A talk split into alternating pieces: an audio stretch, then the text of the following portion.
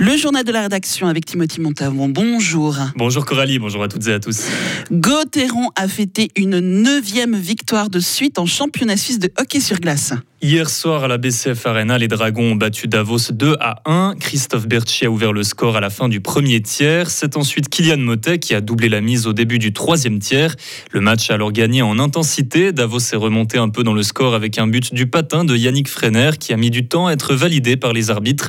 Alors qu'est-ce qui a fait la différence? Écoutez la réponse de l'attaquant Christophe Berchi.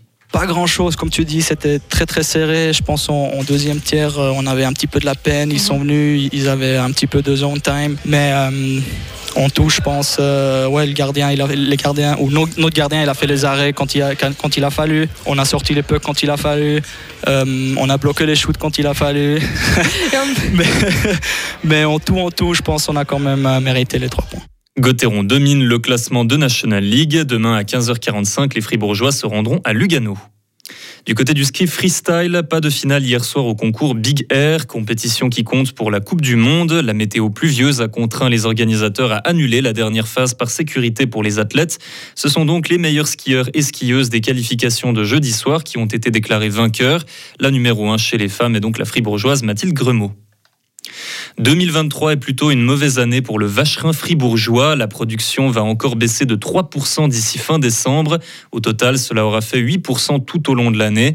Tout ça s'explique par de mauvaises conditions météo pour la consommation de vacherin, la situation économique et le fait que le franc suisse et l'euro aient pratiquement la même valeur. Des tirs de régulation du chamois auront lieu dans les gorges de la Jogne. Six individus, dont trois femelles, seront abattus. Le service de la faune du canton explique réguler la population de chamois pour des questions de sécurité. Loïc Chorderet. Une trentaine de chamois vivent dans le secteur au-dessus de Bro. Et depuis l'an passé, certains ont commencé à traverser la route cantonale vers Châtel sous Montsalvon. Avec un risque donc pour les automobilistes. Un risque important, souligne le service de la faune. Des panneaux attention au gibier ont d'ailleurs déjà été installés dans la zone. Autre danger pour les promeneurs, cette fois des gorges de la Jeune. Des chutes de pierres ont été observées sur le sentier suite au passage de chamois.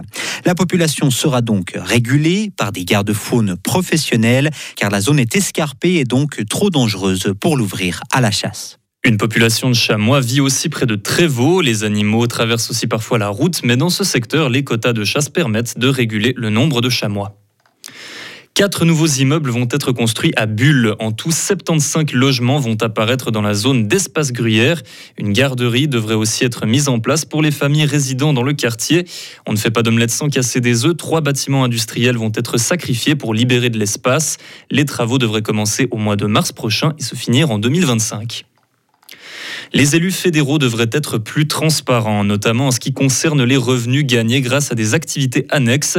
Une commission des institutions politiques a accepté une motion en ce sens. À l'avenir, chaque député devra donc indiquer pour ses activités accessoires la fourchette dans laquelle se situe cette rémunération.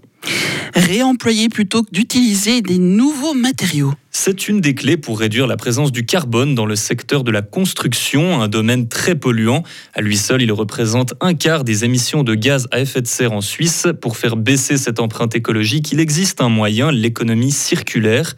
André Jecker est architecte à Fribourg et membre fondateur des Architectes pour le climat. Il nous explique comment le réemploi des matériaux prend doucement de l'importance et devient efficace dans le pays. Alors ça commence ça commence. Ça fait pas mal d'années qu'on parle de ça, mais maintenant ça devient un peu plus concret. Et puis là, par exemple, cette année, le premier jour, en fait, les étudiants, tous les étudiants de l'école d'ingénierie et d'architecture ont fait une fresque du climat pour découvrir les enjeux et les implications de leur métier, en fait, sur tout l'aspect climatique. Et puis, euh, en termes d'architecture, on parle aussi beaucoup avec les étudiants du vernaculaire, donc des bâtiments qui étaient construits euh, avant, où justement on s'occupait du climat et on travaillait avec le climat. On cherche aussi à développer des projets qui utilisent le, le moins de moyens possible. On fait des petits projets en bois en première année, enfin, on développe ce genre de choses. Et on, continuellement, je dirais, on les rend attentifs au climat et à préserver en fait le climat. Vous pourrez écouter l'entretien complet avec André Jecker dans une trentaine de minutes sur Radio FR. Retrouvez toute l'info sur frappe et frappe.ch. Des nuages pour ce matin, mais ça devrait se découvrir et passer un temps assez ensoleillé depuis l'ouest en fin de matinée. Les minimales seront comprises entre 10 à 12 degrés et les maximales entre 16 et 18 degrés. Donc il fera plutôt doux pour la saison. Pour demain dimanche, on se lèvera avec le soleil, mais les nuages pourraient revenir parfois nombreux en cours d'après-midi. Côté température, 13 à 15 degrés au maximum. Lundi, pas de pluie, mais du soleil et des nuages.